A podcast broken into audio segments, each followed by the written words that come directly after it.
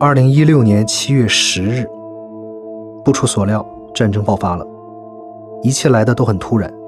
十七点二十分，零星的响了两声枪响，紧接着就好像是得到了开战信号一般，连续不断的枪声、爆炸声开始在整个城市蔓延开来。我们所有人定在那里，眼神恐惧地看着对方，仿佛一下子脑子空了，不知道接下来该怎么办。我立刻转身跑到车上，打开对讲机，开始呼叫大本营。但刚打开，就听到对讲机里不停地重复说：“To all vehicles, stay where you are. No movement is allowed. Wait until further clearance.” 待在原地不要动，等待进一步通知。呼叫开始每三分钟重复一次。我知道这是真的，战争打响了。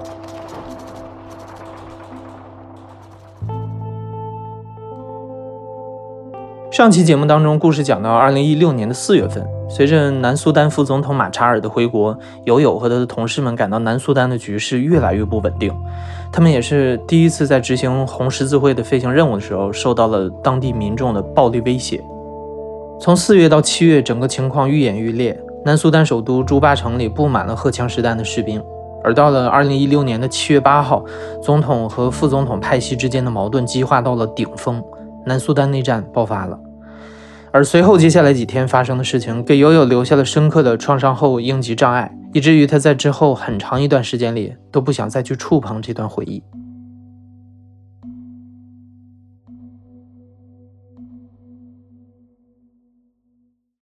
七月八号这一天呢，我们收到了邮件，联合国和红十字会都发了邮件，因为七月九号这一天是南苏丹的独立日，种种迹象表明七月九号这一天。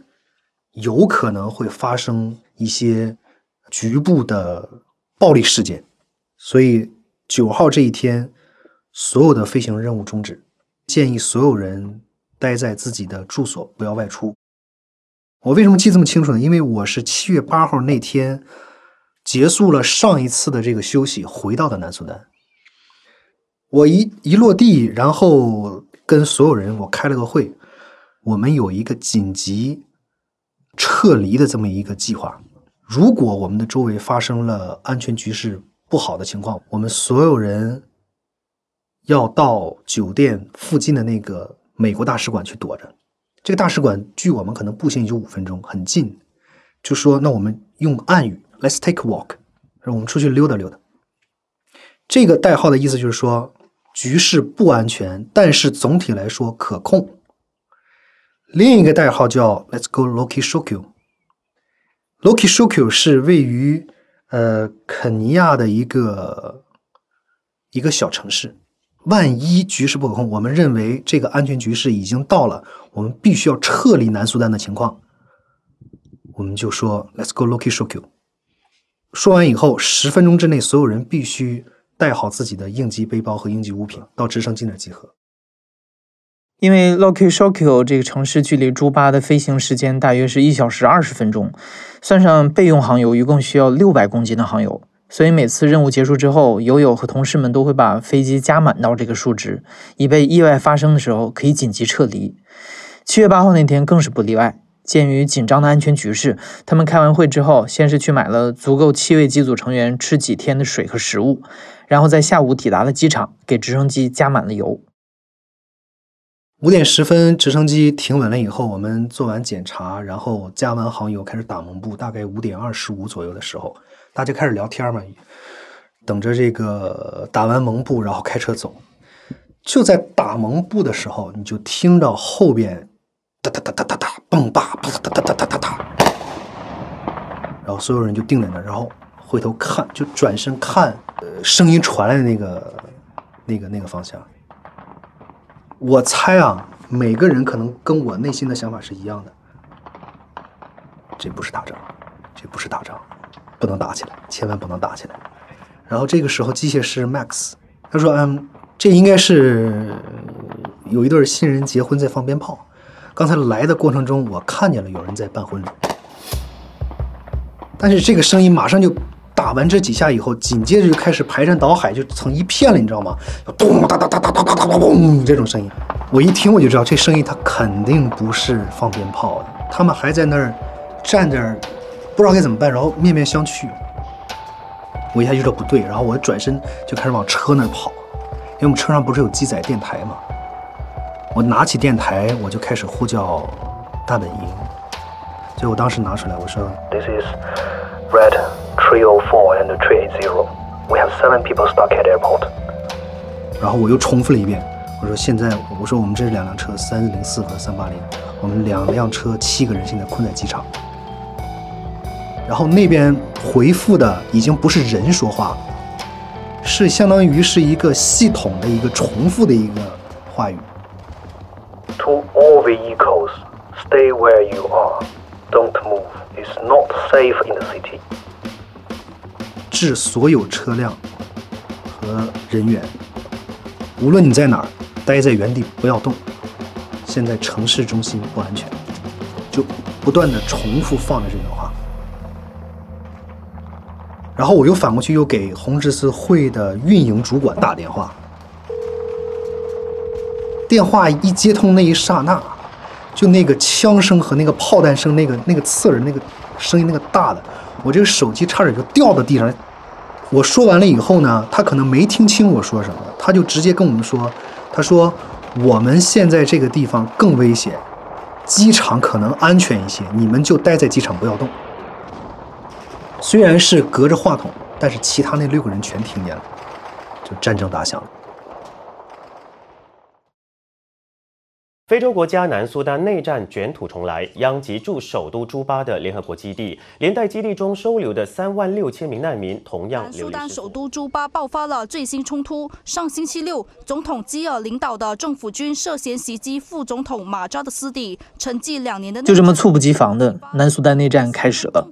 悠悠他们一行七个人被困在了机场，不过好在他们身上都背着应急背包，准备了充足的水和食物，直升机也加满油了。城里在打仗，机场已经被军方接管了。以当时的情形，肯定是留在附近最为安全。于是几个人商量之后，他们到了机场边上的一个联合国的运营基地，那里的工作人员帮他们协调，住进了一间维和士兵的宿舍。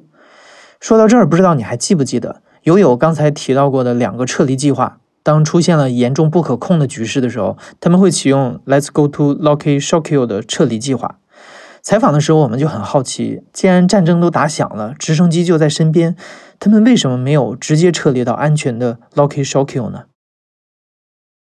首先要明白我们在南苏丹是做什么，我们是跟国际红十字会签了服务合同的，也就是说，我们是服务的提供者。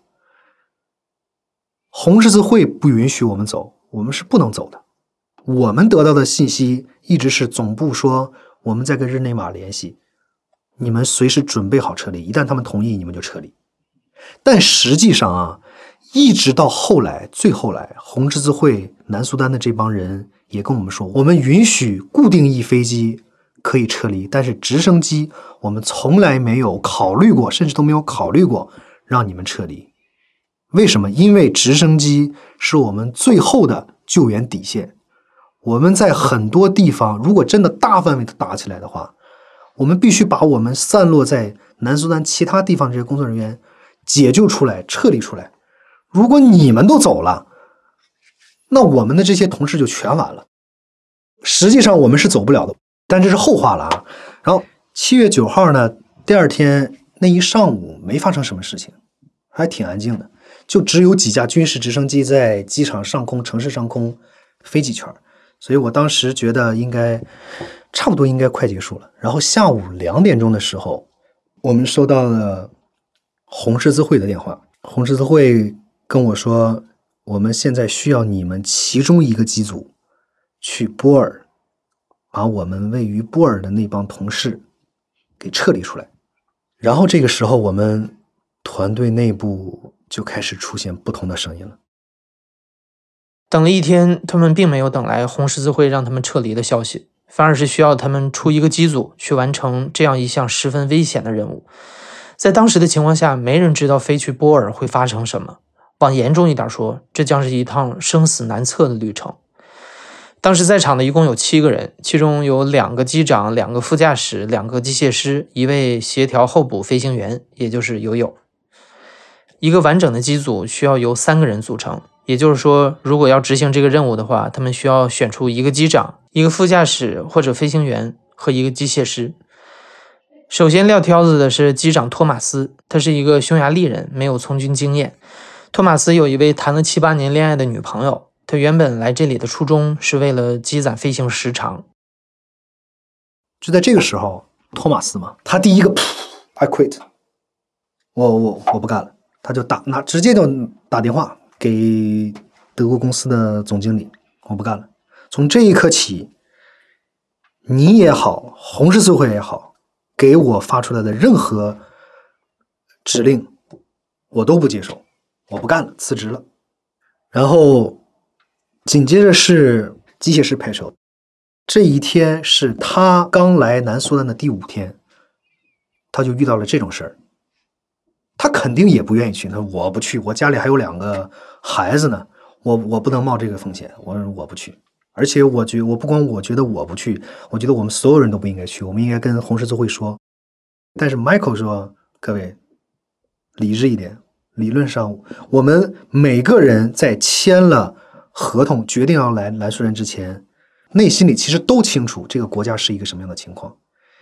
这个时候，我们不能像个孩子似的突然撂撂挑子，我们肯定还是要去。不去的人可以留下来，但是去的人举手跟我一块去。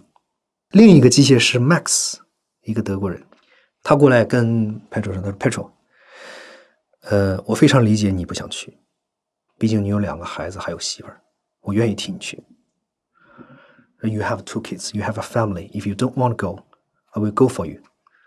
我说完，我当时我眼睛就红了，我就觉得哇，超级感动那一刹那。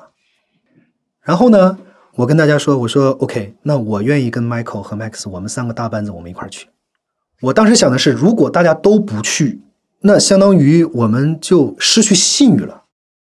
友友和德国机长 Michael 分别曾在中国空军和德国空军服役。面对这样的状况，他们也是团队中相对冷静的两个人。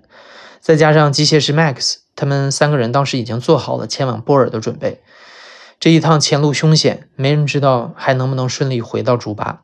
所以临行前，他们七个人一起在餐厅拍了一张合影。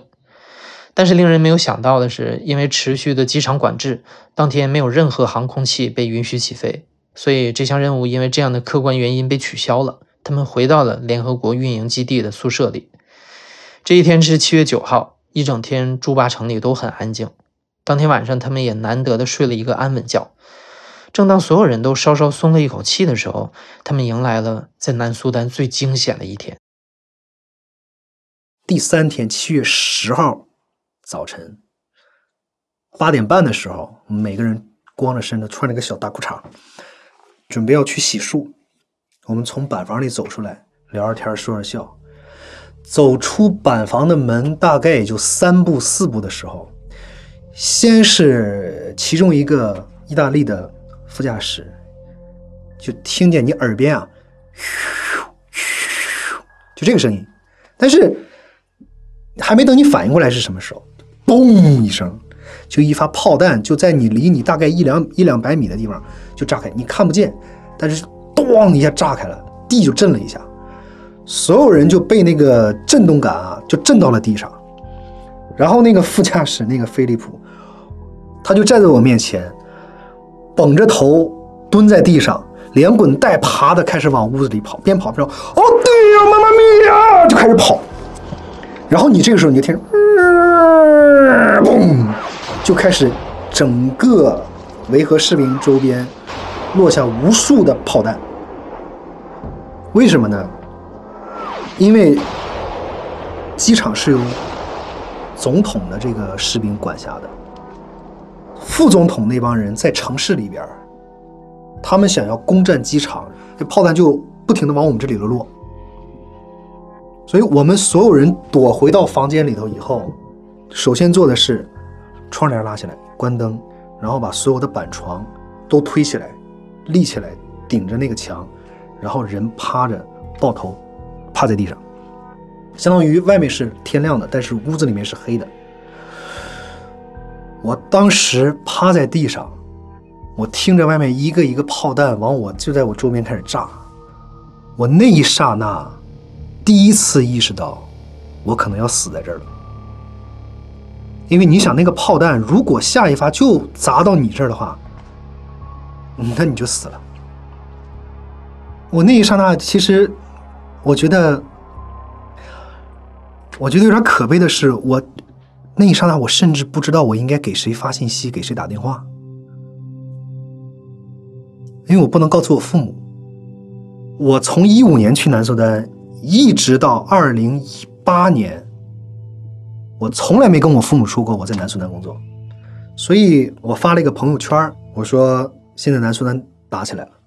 我说我会每天不定时的更新我的状态，以向大家通知说我还活着。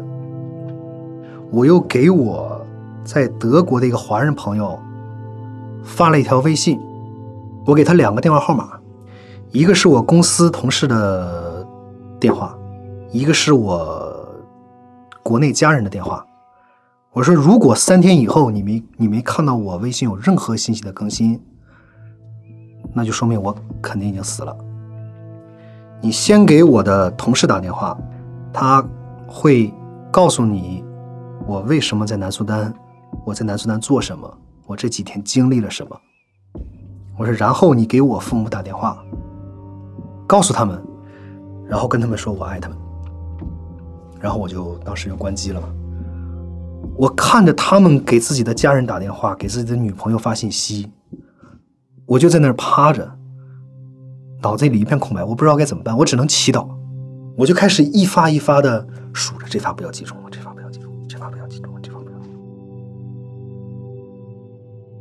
估计那个炮弹打了能有三四分钟，现在想可能也就三四分钟，但是当时你想三四分钟能打多少发炮弹？当时是很，那个时间很漫长的。我那个时候在想，我以前说过很多次，靠，老子才不怕死呢。但是，我那个时候意识到，如果这个死亡来的特别快，你没有一个反应的时间，你可能是不怕的。什么时候人最害怕？你有选择的权利的时候，那个时候所有人都会选择，我想活下来。那个时候我真的，我是人生到到目前为止。最害怕的时候，当时黑漆漆的屋子里没有人说话，所有人都沉默的趴在地上。友友的对面是托马斯，他正在给他的妈妈和女朋友发信息，手机屏幕映得满脸都是眼泪。那是他们人生当中最长的几分钟，也是他们感觉自己离死亡最近的时刻。子弹和炮弹就从窗外和屋顶上飞过，只要有一个落进来，后果就不堪设想。不过幸运的是，几分钟之后，炮弹就突然停了一会儿。半分钟之后，联合国的工作人员就把所有人都疏散到了另外一个地方的临时掩体里面。那是七八个集装箱搭出来的一个小小的空间，里面大概躲了三四百个联合国和其他 NGO 组织的工作人员。他们都躲过了这一劫，但是通过对讲机里传来的消息，悠悠得知，并不是所有人都像他们这么好运。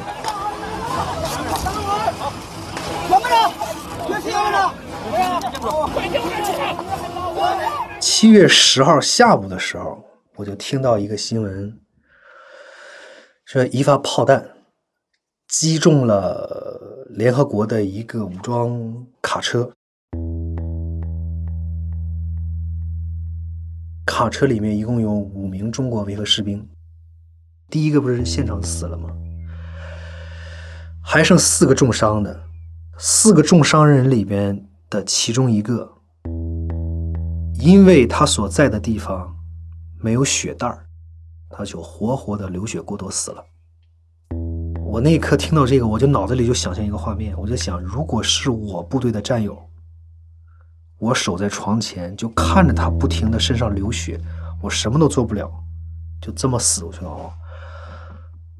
我觉得我可能会难受死，所以我当时就觉得特别的，反正是挺挺痛苦的。这是七月十号，七月十号那天快到晚上的时候，开始突然下大暴雨，整个我们的这个鞋，我们穿的是高帮鞋，已经淹过脚面了，没有地方待着，而且全都是人，还全都是苍呃蚊虫什么之类的，没有地方待着，所以我就跟其他的几个人，我们就敲开了旁边的那个集装箱，就躲到集装箱里面去了。但是那个集装箱里边全都是垃圾，以及这一整天下来所有人的尿液，因为你没有办法出去上厕所，所有人想要排尿，就是喝光的矿泉水瓶尿在那里边。我当时在想，最差的情况下，我们可能今天晚上要住在这个垃圾箱里面，最差的情况，但是。站了个几分钟以后就站不进去，因为闷热、潮湿、腥臭，里面且不说蟑螂、蚊虫那些东西，就很难受。但是呢，我突然想起来，因为当天我认识了两个中国维和士兵的人，我就抱着试试看的想法，我就给这个人打了个电话，然后好巧不巧，他们因为他们搬家了。这个钥匙他还没上交，就相当于空出来了一个板房，十二三平。他说：“我刚好有这个钥匙，你今天晚上可以先去那儿住。”哦，就特别开心。我就回去跟着他们说：“我说 OK，今天晚上我的一个华人的维和士兵的朋友为我们提供了这么一个临时的住所，我们可我们可以去那个地方。”我可给他们开心的，竖大拇指。哇，中国人！牛逼，对。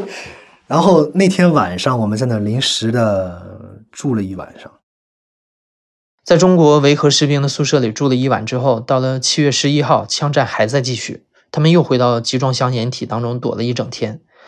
不过在当天，德国飞行学校的总部传来了好消息，说德国的军机已经在隔壁的乌干达等着了。国际红十字会那边也协调好了，只要枪战一停止，稍有个喘息的机会，德国军机就把他们从南苏丹解救出去。悠悠听到这个消息很高兴，除了自己，他还惦记着昨天安全通报里提到的那几位受伤的中国维和士兵，所以他赶紧给中国驻南苏丹的大使馆打了电话，说明了情况，告诉他们也许可以通过德国大使馆把几位伤员先转移出去，尽快接受治疗。我记得那天晚上大概是九点多、十点多的时候，我们听说战争打完了，总统胜了，副总统又被打跑了。为什么觉得说是打完了呢？因 为因为南苏丹人他有一个传统，但凡节假日，或者说是像这种战争胜利了，他们有且仅有一种庆祝方式，就是 free shooting，拿这个枪。朝着天，哒哒哒哒哒哒哒哒哒哒哒哒哒哒哒哒哒哒，持续不断的开枪，朝天开枪，就是一种庆祝方式。然后那天晚上我们 听到了这个庆祝方式，然后第二天一个德国的大螺旋桨的那种像运十二的那种货机，没有座椅的那种，就落地了。然后下午到了，到了机场开始排队。然后在机场，我看到了我们的那个武官，大使馆的武官，在跟德国的德国军机的那个负责人在聊天，在握手。然后看到三个士兵担架一个一个移到那个军机上面，然后固定在机舱的尾部。我当时觉得，嗯，虽然是个匿名的英雄，但还是为祖国的战友做了一些事情。对，然后。然后那天我们先是被撤离到了，应该是乌干达的首都，然后在那儿，公司帮我们买了转机机票回了德国。在乌干达的那个首都，我们还拍了一张照片儿，我们觉得终于，终于逃生出来了，所有人跳起来，跳到半空中，合了一张影。第二天，悠悠和同事们从乌干达回到了德国。整整有半个月的时间，悠悠每天晚上都在重复做同一个噩梦。在梦里，无数的炮弹在他们周围炸开，他们四处躲避。悠悠发现自己跟所有人都走散了。最后一发炮弹啪的在他身边炸响，把他炸醒了。那段时间，他觉得自己有了严重的创伤后应激障碍，甚至在街上听到气球爆掉的声音，他都会下意识地蹲在地上抱着头。回到德国的生活常常让他觉得有些不真实。回德国的第二天，我就坐在市中心的广场，我买了个咖啡，我就坐在地上，我就看着那儿的行人人来人往。就很简单的每个人的身上的一些举动，比如说老太太遛着狗，一个父亲怀里抱着他的娃，逗他的娃笑，每个人嘴角洋溢着那种和平幸福的微笑，阳光打在地面上，我觉得和平真好，我就在。那城市的市中心坐了一整天，看着每一个路过的行人，呵 呵我觉得和平真好。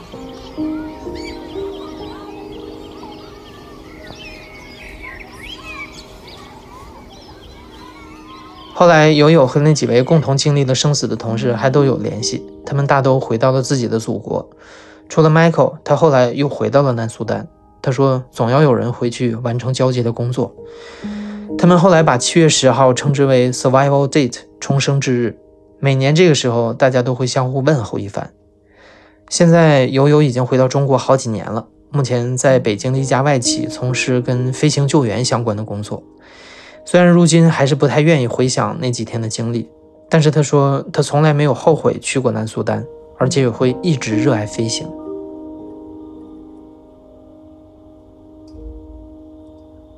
你现在正在收听的是亲历者自述的声音节目《故事 FM》，我是主播艾哲。本期节目由刘豆制作，声音设计孙泽宇。感谢你的收听，咱们下期再见。